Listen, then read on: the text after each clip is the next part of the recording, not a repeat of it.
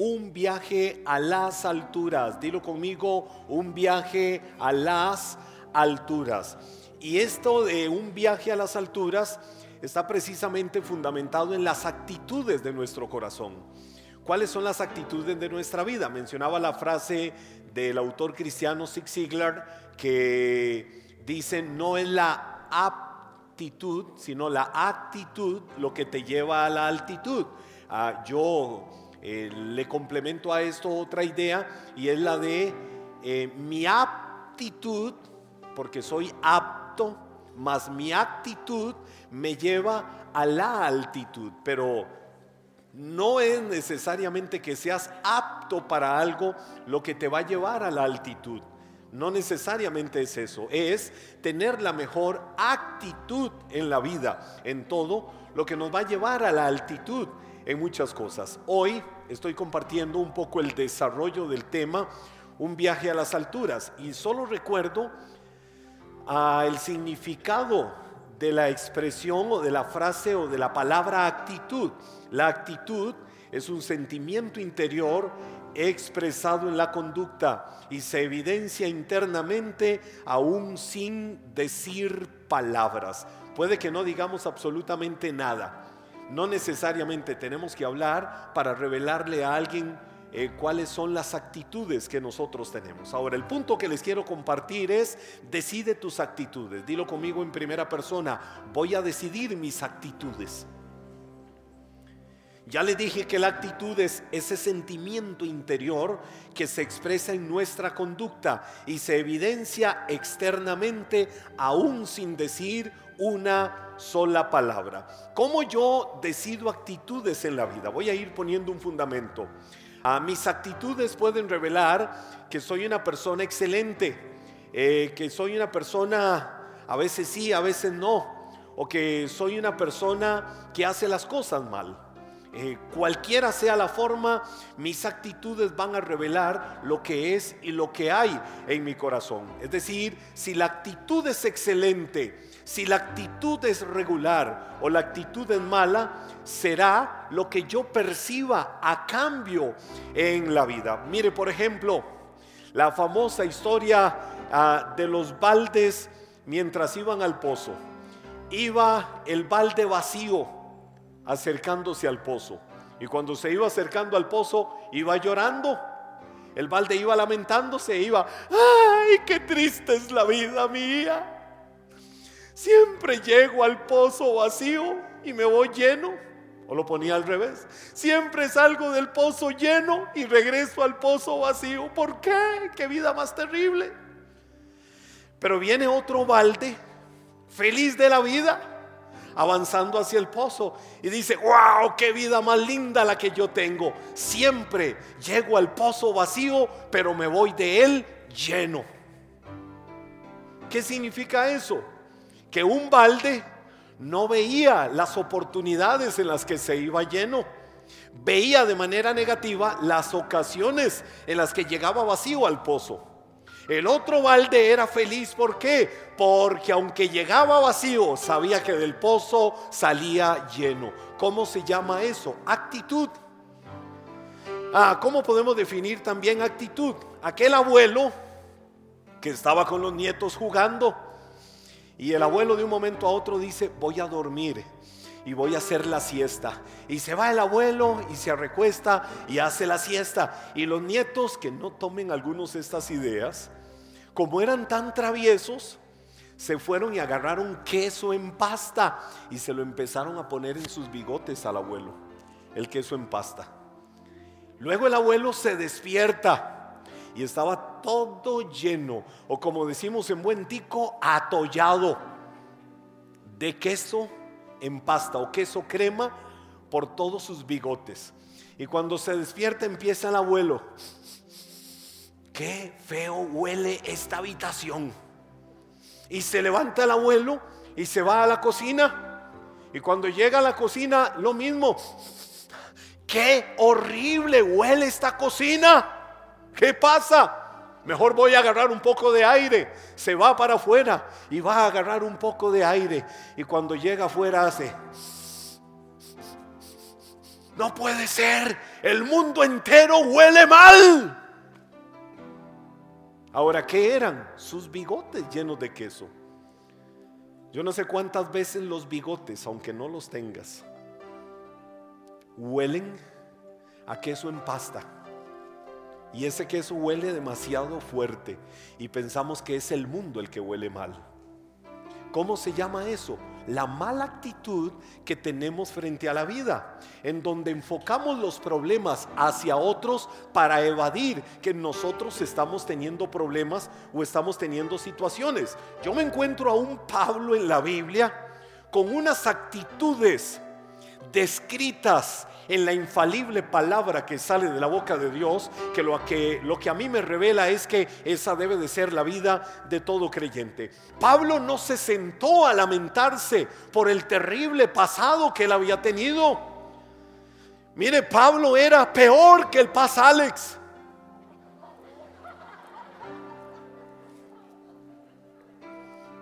Ese sí era perdón puertorriqueños si me están viendo, un bicho. Ese era malo. Pablo era un hombre malo. Pero Dios lo cambió, Dios lo transformó. El Señor hizo una obra maravillosa en la vida de él. Pablo en ningún momento se sentó a lamentarse por el terrible pasado, por las cosas malas que él había hecho en el pasado de su vida. Pablo estaba escribiendo desde una cárcel a los de la iglesia de Filipos. Ahora no estaba escribiéndoles desde una cárcel por delincuente, estaba escribiéndoles desde una cárcel allá metido en los últimos rincones, en lo más putrefacto, en lo más nauseabundo, en lo peor de lo peor de aquella cárcel. Y desde ahí Pablo estaba escribiéndoles. Pablo no estaba debajo de una palmera con una agüita de pipa, una piña colada, bronceándose y diciéndoles, iglesia de Filipenses alégrense, la vida es linda. O sea, no estoy diciendo que eso es malo, bendito momento en el que se pueda disfrutar algo así. Lo que estoy diciendo es que Pablo no estaba escribiendo desde un lugar de esos. Desde donde estaba escribiendo, Pablo no se sentó a lamentarse por las situaciones de su vida. ¿Qué fue lo que Pablo hizo? Filipenses capítulo 3, versos 13 y 14. ¿Qué empieza Pablo diciendo ahí? No. Amados hermanos, no lo he logrado. No lo he logrado. Mire lo que Pablo dijo, no lo he logrado, pero me concentro únicamente en esto. Olvido el pasado y fijo la mirada en lo que tengo por delante. ¿Qué dijo Pablo? Olvido el pasado, olvido el pasado, olvido el pasado. Yo no sé cuántos Pablos hay en esta noche, en este lugar, que pueden decir, olvido el pasado, olvido el pasado, olvido el pasado y fijo la mirada en lo que tengo por delante. Y así avanzo hasta llegar al final de la carrera para recibir el premio celestial al cual Dios nos llama por medio de Cristo Jesús. Mire la actitud de Pablo, y estoy hablando de actitud. Pablo no se sentó a lamentarse por el pasado. Pablo dijo, olvido el pasado.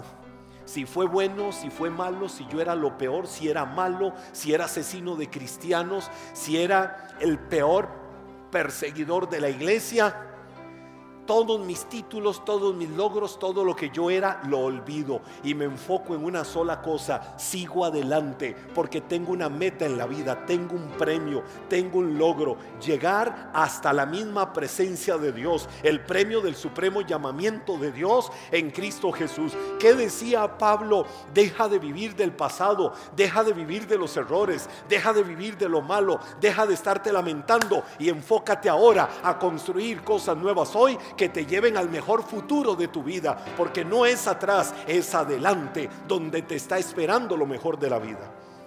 ¿Cómo se llama eso? Actitud. Y esa fue la que Pablo tuvo.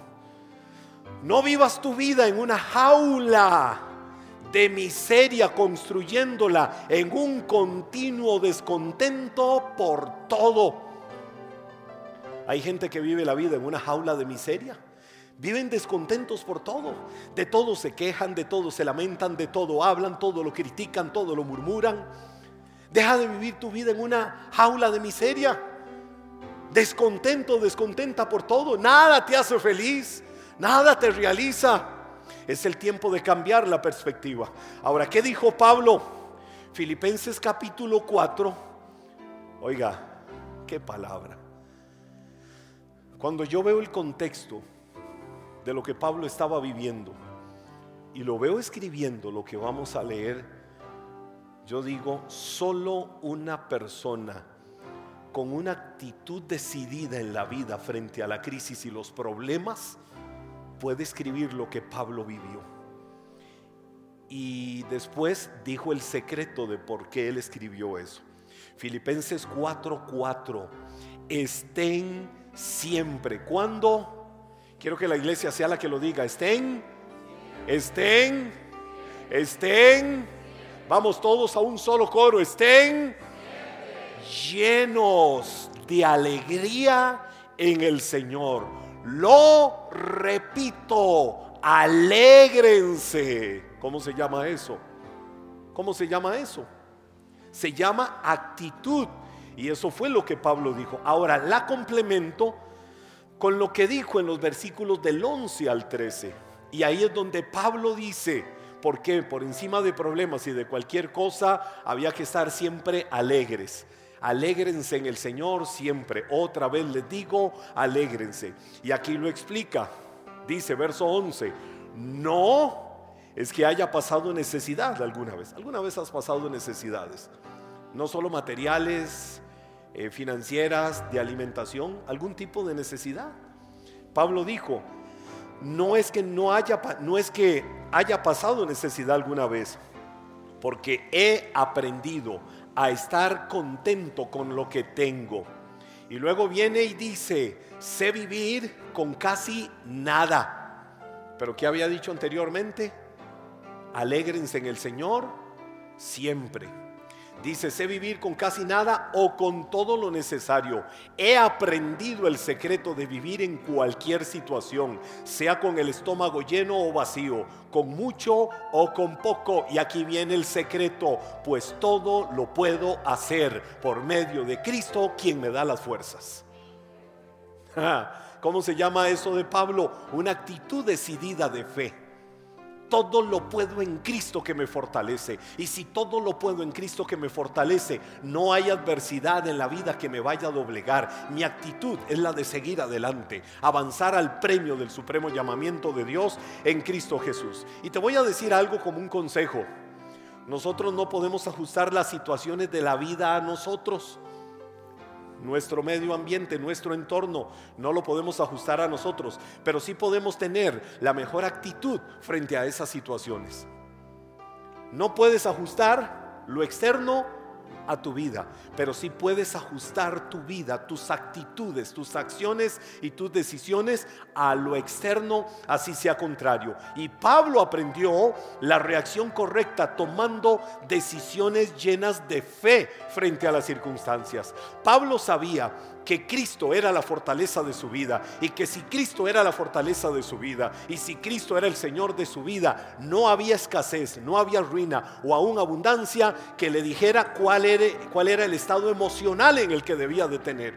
No había crisis de salud, no había crisis de familia, no había crisis de cualquier área de la vida que le dijera, hoy te toca estar contento, mañana te toca estar deprimido, el otro día te toca estar quejándote, el siguiente día te vas a medio alegrar, el otro día vas a maldecir. No, Pablo tomó la decisión de que nada iba a condicionarle y él dijo, he aprendido a ser feliz, he aprendido a alegrarme, cualquiera sea mi situación. Mi clave con el estómago vacío o el estómago lleno, todo lo puedo en Cristo que me fortalece.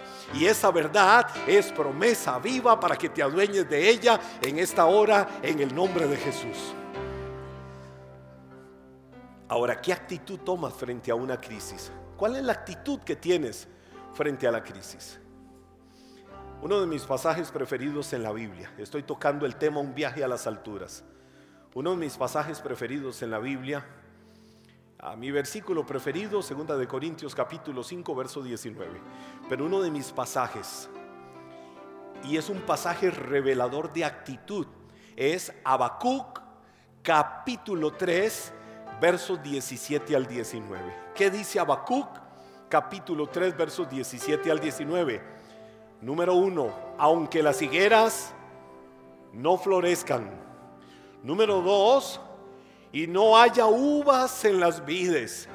Número 3, aunque se pierda la cosecha de oliva. Número 4, los campos queden vacíos y no den fruto. Número 5, aunque los rebaños mueran en los campos. Número 6, los establos estén vacíos. El profeta mencionó seis circunstancias. Oiga esto. Habló de los seis pilares que sostenían la economía de la nación. Y él con sus ojos estaba viendo una crisis en la nación. Estaba viendo una crisis alrededor de él. La higuera no florece, las vides no dan fruto, falta el producto del olivo, los labrados no dan mantenimiento, las vacas están siendo quitadas de la majada, eh, las ovejas, perdón, de la majada, las vacas están siendo quitadas de los corrales, es decir, los seis pilares de la economía se habían venido abajo, se habían literalmente desboronado. ¿Qué dijo el profeta? ¿Qué dijo el profeta Habacuc después de esto? Aún así, aún así, y quiero que lo digas conmigo, aún así, vamos, dilo conmigo, es una actitud de fe, aún así me alegraré en el Señor. Es decir, me falta todo alrededor, pero eso no me va a condicionar para yo alegrarme en el Señor, para yo gozarme en el Señor. ¿Estamos aquí? Sí para yo disfrutar gozándome en el Señor. Me gozaré en el Dios de mi salvación. El Señor soberano dijo, es mi fuerza. Oiga, ¿qué dijo Abacú? Él es mi fuerza. Yo no sé, a veces cuando somos dueños de algo decimos, eso es mío, eso me pertenece, es mi propiedad. Y muchas veces hay un orgullo bonito en eso. Pues ¿qué fue lo que el profeta dijo? El Señor es mi fuerza. ¿Quién es Dios? Dios es mi fuerza. Y luego viene y dice, Él me da pie firme como el venado, capaz de pisar sobre las alturas es decir, los seis pilares de la economía que se habían derrumbado no me van a impedir gozarme, no me van a impedir ser feliz, no me van a impedir alegrarme. Yo me gozaré porque el Señor es la fuerza de mi vida. Y a cambio, yo hago eso, pero a cambio, ¿qué hace Él? Él me da los pies como de venado veloz, porque su buena y perfecta voluntad para mi vida es que yo viva allá, en las alturas, no que yo vea el mundo desde abajo, con queja, con amargura, con tristeza, diciendo qué lindo donde están todos, qué lindo todos, cómo lo han logrado, uy, qué cargas, cómo han llegado tan alto en la vida. En cambio yo, la vida me ha lastimado tanto, la vida me ha golpeado tanto. No, si todavía respiras,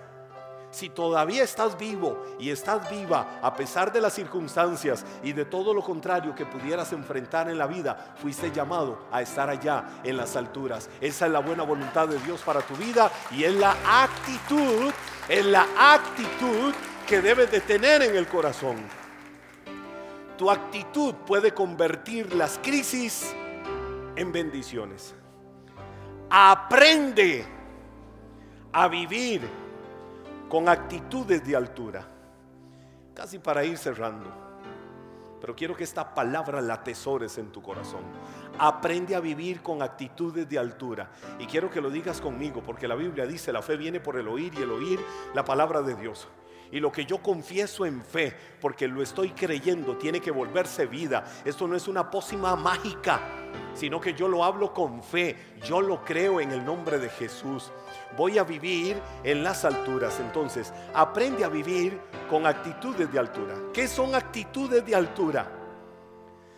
Aquí viene una sacudida de Filipenses capítulo 2, versos del 1 al 5. Filipenses capítulo 2, versos del 1 al 5 dice, mire la pregunta, hagan, hagan, ah, oiga, oiga, todos aquí, haga que esta palabra que vamos a leer se vuelva vida no la acumulen en el logos, llévenla al rema.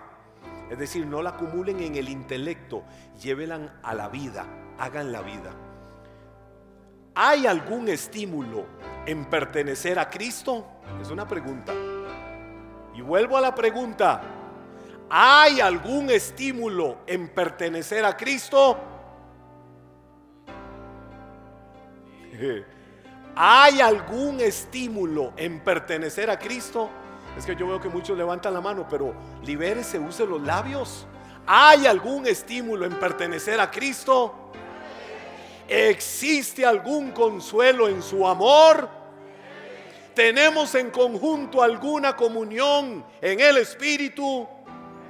¿Tienen ustedes un corazón tierno y compasivo? Hubo menos amén. ¿Qué significa? Hay que cambiar la actitud.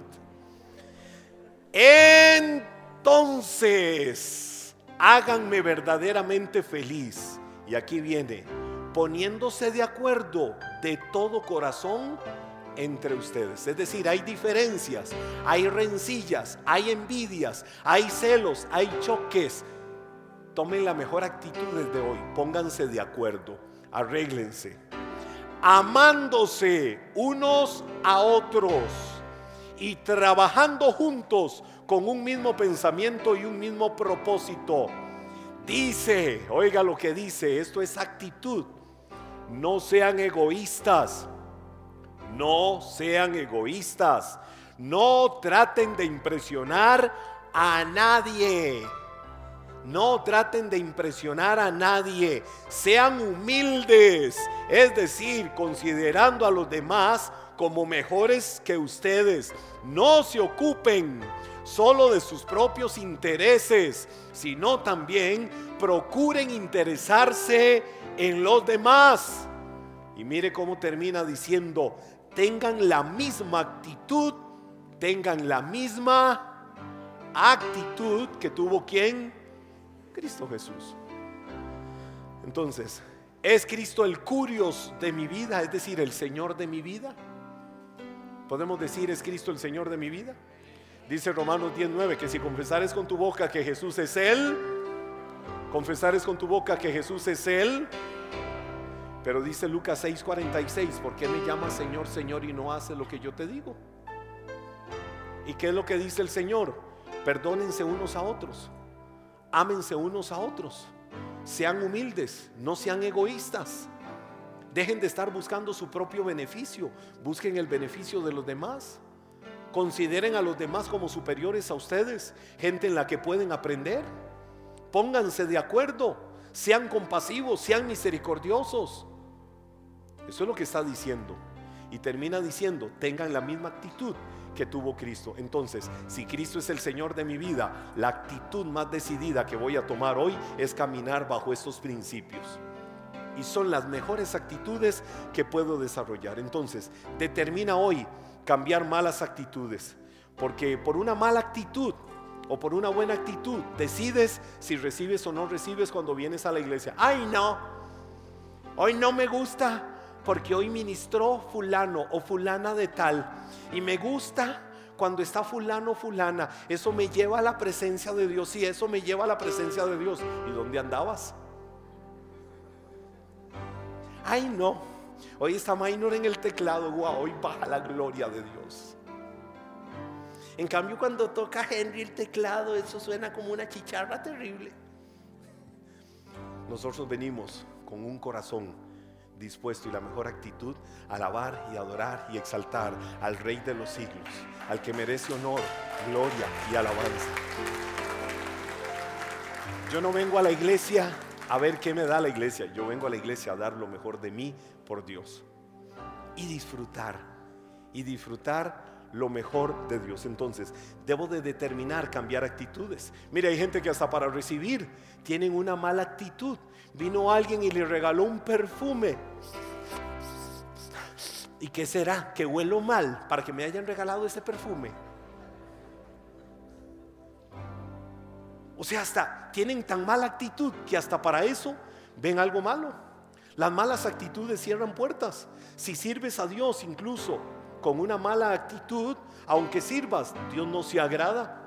¿Qué dice la Biblia Colosenses 3:23? Trabajen de buena gana en todo lo que hagan, como si fuera para el Señor y no para la gente. Todo lo que hagas, cuando vayas a la oficina, cuando andes por la calle, el talento que Dios te dio, tu trabajo, todo, hazlo con la mejor actitud, como para el Señor, y te vas a convertir el mejor y la mejor en tu campo y vas a ser exitoso en lo que hagas. ¿Por qué? Porque tienes la mejor actitud. ¿Cuál es la mejor actitud? Lo que hago, lo voy a hacer como para el Señor. Hoy decide que vas a vivir tu vida haciendo todo como para el Señor. Es decir, la mejor actitud para vivir en las alturas de la bendición de Dios, para vivir en las alturas a las que Dios quiere llevarte en todo momento en el camino de tu vida. Vamos a ponernos de pie y vamos a cerrar este tiempo dándole gracias a Dios por esa actitud de Cristo.